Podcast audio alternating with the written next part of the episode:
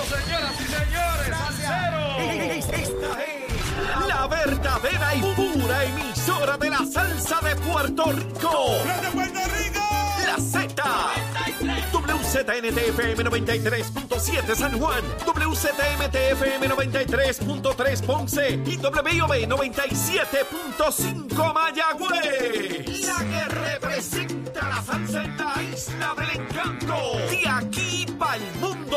A través de la aplicación La Música Z93. Tu, tu emisora nacional de la salsa. Y de regreso aquí en la segunda hora. Mire, este cañaveral está espectacular en Nación Z Nacional. Soy Leo Díaz, ya Gabriel Rodríguez y lo llegó. Pero antes de continuar, tenemos que ir a los titulares con Emanuel Pacheco. Buenos días Puerto Rico, soy Emanuel Pacheco Rivera informando para Nación Z Nacional en los titulares. Hoy martes la Alianza de Empleados Activos Jubilados y Movilizados de la Autoridad de Energía Eléctrica protestará frente al Capitolio en defensa de las pensiones y en contra del plan de ajuste de la deuda que elimina el sistema de retiro de sobre 9.991 retirados, quienes se quedarían desprovistos del pago de sus pensiones si el sistema de retiro de la corporación no recibe los fondos adecuados. En otras noticias, ayer el contratista y testigo de la Fiscalía Federal, Oscar Santamaría, relató en el tribunal cómo hizo pagos ilegales al exalcalde de Guaynabo, Ángel Pérez, tanto bajo la mesa en restaurantes como en carros. Santa María dijo, y cito, hice pagos ilegales para obtener contratos, para obtener beneficios del municipio de Guaynabo. Cierro cita. Asimismo, se mostró en sala el video del cual se desprenden las imágenes previamente publicadas por la Fiscalía Federal, en las que se observa a Pérez recibir el pago de 5 mil dólares en efectivo. Por otra parte, Santa María también testificó que el, alcalde de, el exalcalde de Cataño, Félix Elcano Delgado, fue quien organizó el encuentro inicial entre Santa María y Pérez. Hasta aquí los titulares, les informó Emanuel Pacheco Rivera. Yo les espero en mi próxima intervención aquí en Nación Z Nacional, que usted sintoniza por la emisora nacional de la salsa Z93. Hablándole claro al pueblo. Nación Z Nacional, soy Leo Díaz. Buenos días a todos. Leo Díaz en Nación Z Nacional por la Z. aquí a Nación Z Nacional a través de Z93, la emisora nacional de la salsa, la aplicación La Música y también por nuestra página de Facebook. Aquí está Gabriel Rodríguez Aguilo. Representante, saludos. Saludos, Leo, para ti y para todos los compañeros aquí en el estudio y a los amigos y amigas que te siguen a través de todas las plataformas de Nación Z. Mira, eh, Buenos días. ¿Todo bien, Ciales? Todo bien, gracias a Dios. Yo Todo siempre tranquilo. pregunto no, por el barrio. todo bien. Siempre pregunto por el barrio. Gracias a Dios, en Ciare vivimos tranquilos, vivimos bien. La gente, somos familias todos Yo lo cruzados sé, con yo lo otros. sé. Y, Gran pueblo. y se pasa bien. Espectacular. Y se come Y nos mejor. cuidamos y nos cuidamos. Y se come No, sí, mejor. se come. La gastronomía en Ciales es Se espectacular. come y lo que a Chero le gusta también. También hay de esa lágrima de monte Wow. allí. No paga el vitrio, pero olvídate, ya, ya pagará algún día. Este, Gabriel, el juicio de Ángel Pérez. Eh, yo no he escuchado a ningún legislador de Ponce hacerle reclamos al alcalde de Ponce.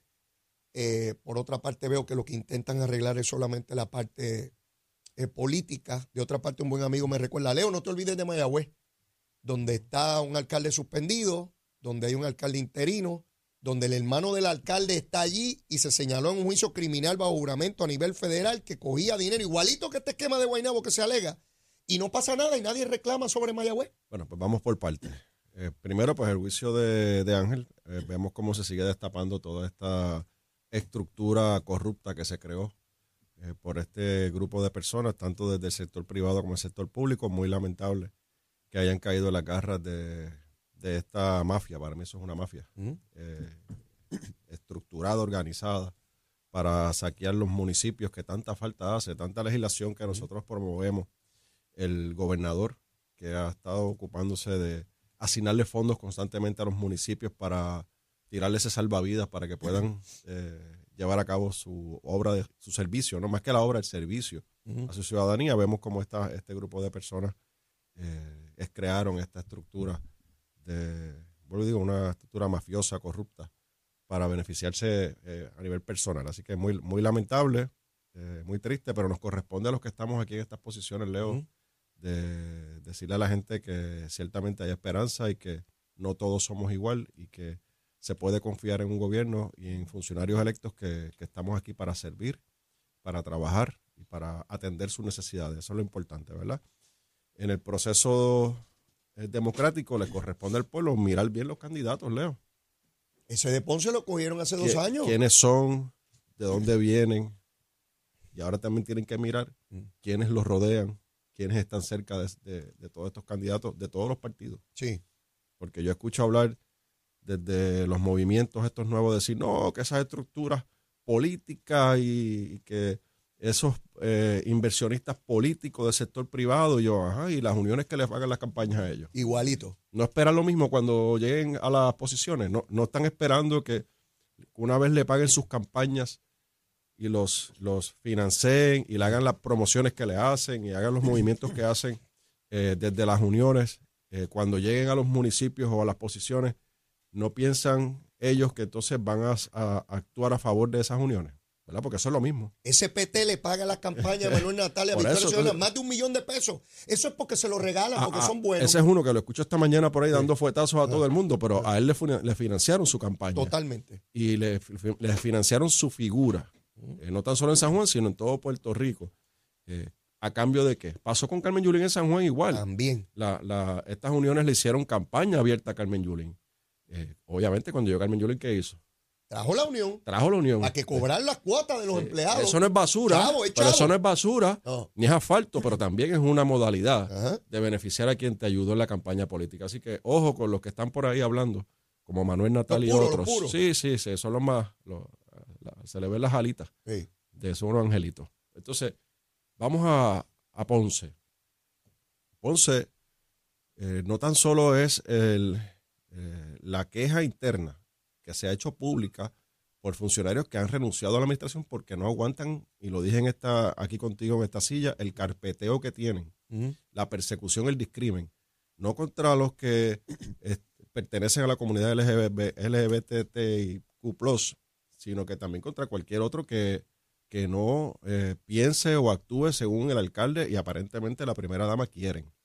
Eh, eh, lo dijo recientemente el de manejo de emergencia en su renuncia. Sí. Pero eso no es primera plana. No, no. Y él denunció un carpeteo, un discrimen. De hecho, llamó hasta bochinche en el municipio para perseguir a los funcionarios dentro de ese, de ese ayuntamiento. Que también aquí ahora tenemos un caso de corrupción donde eh, la información que trasciende públicamente y la que nos llega a nosotros es que este señor se benefició, una modalidad ahora, de no es pedirle dinero a los empleados, sino pedirle que le paguen el préstamo personal. es lo mismo. Es, lo mismo, es lo mismo. Es como si le diera el dinero para pagar el préstamo, ¿no? Exacto. Vete, págalo tú. Pero se le olvidó al alcalde que en los bancos hay cámaras, hay registros y que aparentemente eh, quedaron retratados todos los que fueron allí y esos que quedaron re- retratados están hablando. Y eso pues va a tener unas consecuencias bien graves contra el alcalde. Entonces, el Partido Popular, que te escuchaba cuando venía hacia acá de camino, el, el- el Partido Popular se ocupa de la estructura política Sí, de eso. vamos a asegurar ante, ante el mare magnum que viene para Ponce en contra del alcalde, que sus días están contados, vamos a asegurar la estructura política, a ver qué salvamos de allí. Mm. Eso es lo que están pensando, ¿sabes? Eso. El, el secretario del Partido Popular y, la- y la- el liderato del Partido Popular lo que está pensando es salvar la estructura del partido, pero no actuar como la gente de Ponce y de todo Puerto Rico quiere y espera, que es ser contundente contra un alcalde que está señalado, ya tiene un FEI, que todos los señalamientos de administrativos que tiene se hacen de la vista larga. Entonces, yo tengo tres representantes del Partido Popular en la Cámara. ¿Quiénes son? Se llama Tito Furquet, Ah, está eh, Domingo Torres ah. y está eh, Rivera Madera, Cheito, el del, letre- Ah, el de- del letrero. el del letrerito. la Domingo Torres y, y Madera. Che- Rivera Madera, eso es lo del letrerito de la cartulina. Ah. Cada vez que el gobernador baja, porque los amigos que nos están viendo y las amigas que nos escuchan, es el que, para que lo identifiquen, es el, el que saca la cartulina cuando el gobernador va a dar los mensajes. Y sí, que está Ese. siempre criticando al gobernador, Ese pero mismo. ahora no ha hablado nada, no dice nada. Ese no ha dicho nada. El que tú hablaste aquí, que dirige turismo y está legislando y haciendo cositas por ahí, eh, en asuntos que están en los tribunales. ¿Dónde están ellos tres? El pueblo de Puerto Rico tiene que saber, y la gente de Ponce tiene que saber, que hay una comisión que atiende la región sur Ajá. y que esa comisión, que es la misma que tienen en Mayagüez, que la, la preside en Mayagüez la representante Jocelyn Negrón, que quiere aspirar a la alcaldía de Mayagüez, Esa es la que encubre a Grillito. es la misma comisión. Ah. Atienden las regiones, pero también atienden eh, medidas Anticorrupción y Fiscalización de Fondos Públicos. ¿Qué han hecho esas dos comisiones? ¿Qué han hecho esas dos comisiones para atender todos estos señalamientos? No tan solo los del discrimen y la persecución y el carpeteo en Ponce, sino la corrupción en Ponce. Nada, Leo, no han hecho nada, están callados. ¿Qué ha hecho Héctor Ferrer Jr., que preside la Comisión Anticorrupción en la Cámara de Representantes, que tiene fiscales allí en destaque? Tiene fiscales allí en destaque. Sí, como la fiscal que estaba por ahí hablando, Oh, que estuvo un año eh, con el representante Héctor Ferrer Jr. en su comisión. Ahora tiene otros fiscales allí en destaque. Entonces, ¿qué ha hecho esa comisión? Pues cuando Jennifer González hizo una expresión Mm. en una actividad ¿La citaron allí? privada, Ajá. en una actividad eh, política, rápido la, radicaron la resolución, allí. le, te- le dieron 48 horas para que diera explicaciones, si no hay explicaciones vamos a actuar. Actúen ahora, ¿por qué no, por qué no actúan ahora? Claro. ¿Por claro. qué no actúan contra el alcalde de Ponce? Que lo citen allí. ¿Y dónde está Mariali González? Se llama la senadora de Ponce. Que yo no sé quién es, yo nunca la he escuchado hablar, no sé que, si emite sonidos perceptibles al oído humano. Haciendo campaña. Ana Ramón Ruiz Nieves, ese sí yo lo veo por los medios hablando bobería. ¿Ese ha dicho algo? Tampoco, Están todos tampoco, callados. están todos callados y ninguno son señalamientos. Y, y eso va contra, contra la- el carácter de los funcionarios electos.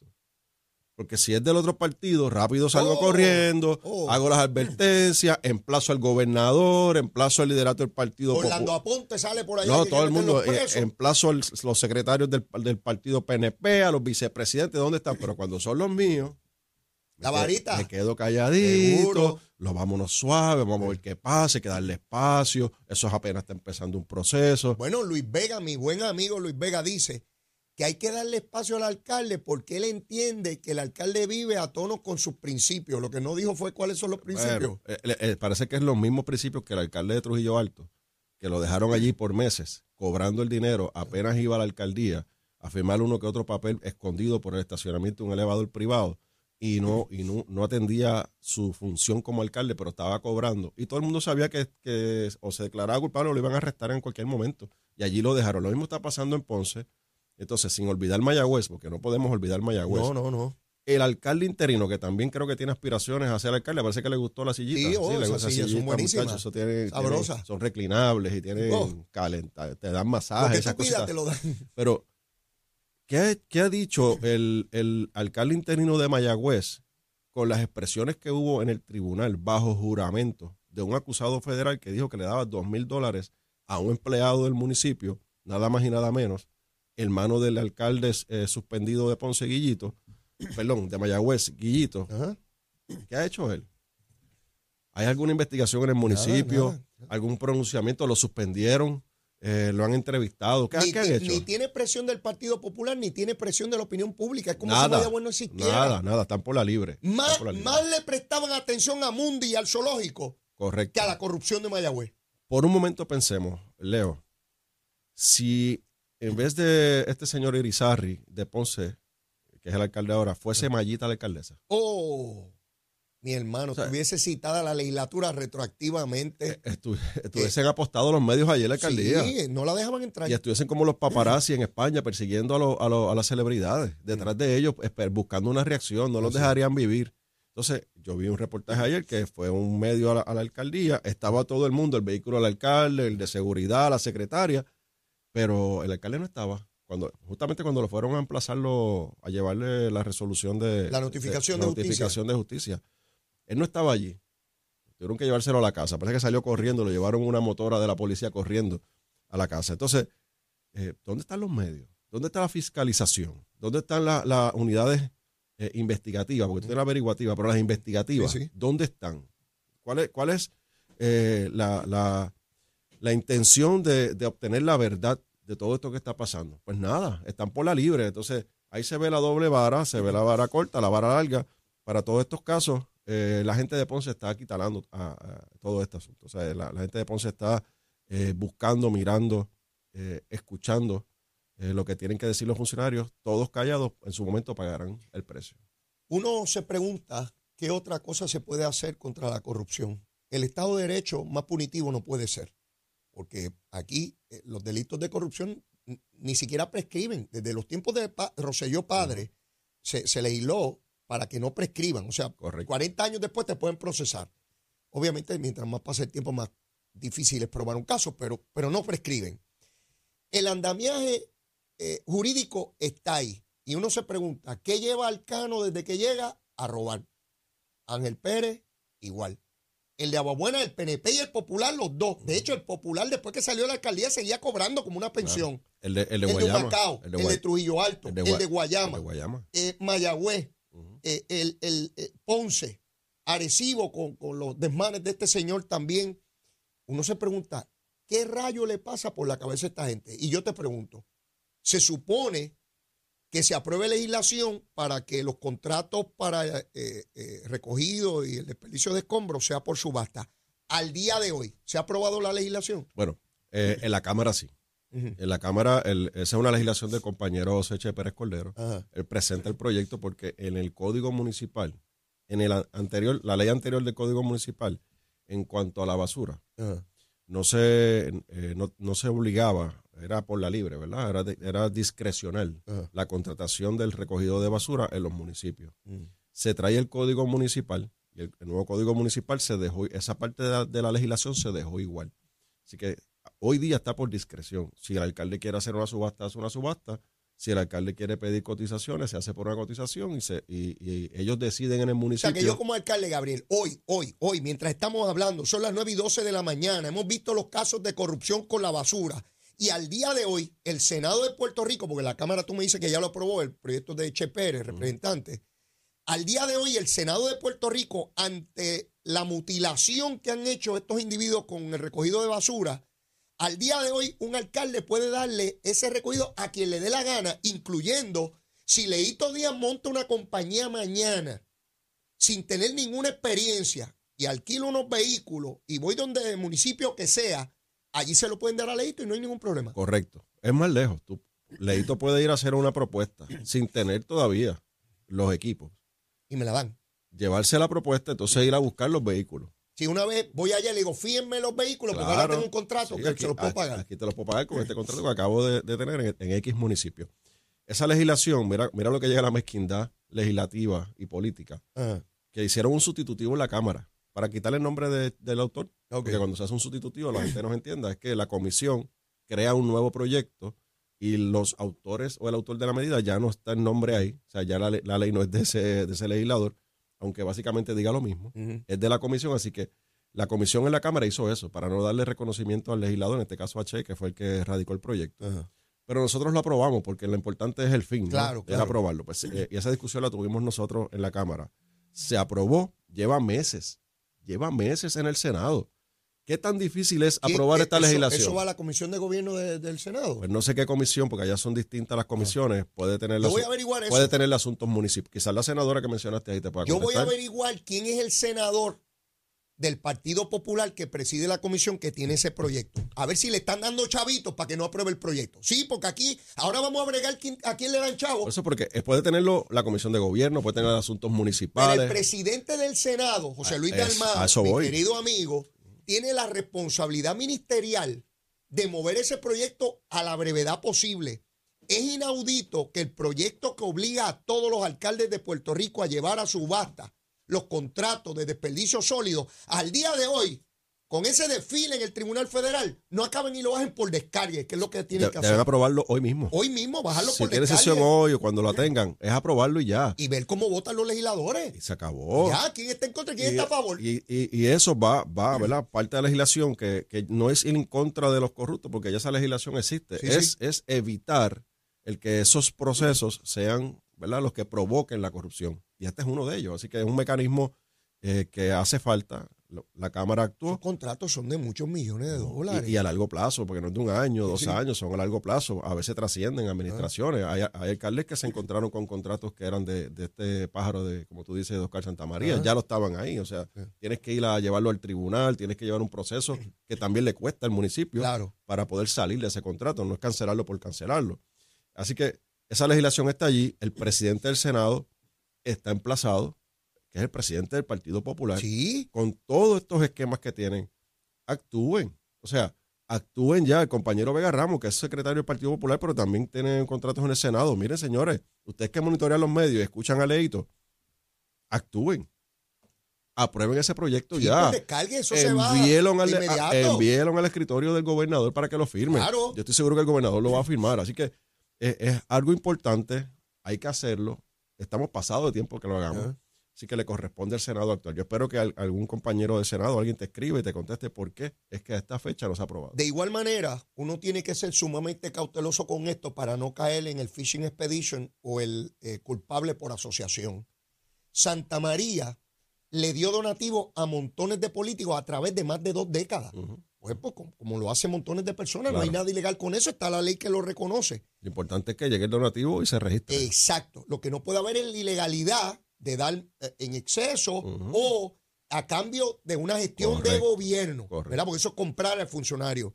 Y aquí Santa María fue claro que en el caso del municipio de San Juan nunca se le dio dinero a Miguel Romero, nunca. De igual manera, a María Vega en Vega Alta tampoco. Y estoy mencionando los municipios donde rápido la opinión pública puso sus ojos. Sí, porque buscaron los contratos, contrato. claro. De igual manera, Noé Marcano en Nahuabo. Él señala que tampoco se le dio dinero a él. Javier Carraquillo en Sidra, que tampoco.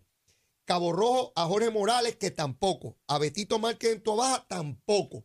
Eso quiere decir que en esos municipios, Santa María sabía que no podía ir a tratar de Claro. comprar, porque Mono sabe para lo que trepa. Correcto. Él sabía dónde había que ofrecer, porque iban a aceptar o te iban a requerir, porque también podía venir de allá para acá Claro.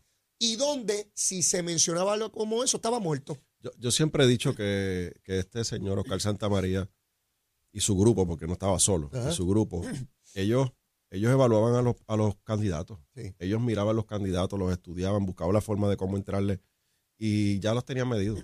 Ya los tenían medidos. O sea, fíjate que tienen contrato en todos estos municipios, pero no son en todos el esquema. Es, en, es en- se concentra en, un grupo, ¿verdad? Porque ya básicamente su carácter fue identificado por ellos y, y- y- y pudieron, ¿verdad? Eh, entrar en, ese esquema de, de corrupción fácilmente, ¿no? Así que, eh, vuelvo y repito, aquí lo importante es nosotros tener las herramientas para que evitar que estos procesos se lleven a cabo, porque si hay una subasta, hay una subasta. Claro. Y le pueden dar los dineros del mundo. Mm. Y ah, de- de la- en campaña política al funcionario, pero la subasta es la subasta. Y ahí hay un, hay un grupo de personas que tienen que participar. Y yo escuché al Cano, el Cano no, no, escuché la noticia del el testimonio del Cano, donde dice que tenía control sobre los miembros de la De subasta, subasta. y que podía manipularlo. Bueno, pues ya eso, ya eso es un, un escalón adicional, ¿verdad? Sí. Que vuelvo y repito, ya eso está en, en- en el carácter ya no tan solo del funcionario electo, sino también de los que estén ahí en esos, en esos eh, por ejemplo, en la Junta de Subasta o en algunas posiciones dentro de los municipios. Así que la realidad es que eh, eh, va a pasar, Leo, lamentablemente va a pasar. Hay funcionarios que llegan a, la- a las posiciones ya con una mente predispuesta a, a beneficiarse. Y lo vimos con el alcalde de Guayama. O sea, el alcalde de Guayama llegando, llegando, que llegó acusando a la ex A. Glorimari me la acusaba de que Esa la campa- esa fue la campaña, sí. computadoras Sí. Que, que había que corrupción allí y que él venía a limpiar la casa. Esa Y- fue la campaña. Y decía que era innecesario la compra que estaba haciendo Glorimar Jaime en ese También, momento, que al, al final del día en la pandemia nos dimos cuenta que Glorimar Jaime en Guayama tenía la razón y que fue visionaria. Y que esas tabletas que ella le dio en ese momento al municipio, a los estudiantes, que el gobierno tuvo que salir corriendo en el medio de pandemia a comprarle computadoras, laptops y, y tablets a todos los estudiantes del- de- del sistema público para poder llevar a cabo la enseñanza. Sí. El, el tiempo le dio la razón a ella que había que hacer ese tipo de Y estrategia este señor tan pronto llegó, empezó a robar allí en Guayama. inmediatamente. O El sea, esquema es inmediatamente que ya, llega. ya están predispuestos a eso. Va- van con esa intención de robar. Así que eh, por eso digo, es tan importante la participación en los procesos de primaria. A, a todos los que estamos aspirando a las posiciones, los que estamos en posiciones y los que aspiran a estar en posiciones cuando vayamos y hablemos con ustedes, la gente que nos sigue, la gente que, que- está en sus casas, que van a las actividades, pregúntenos.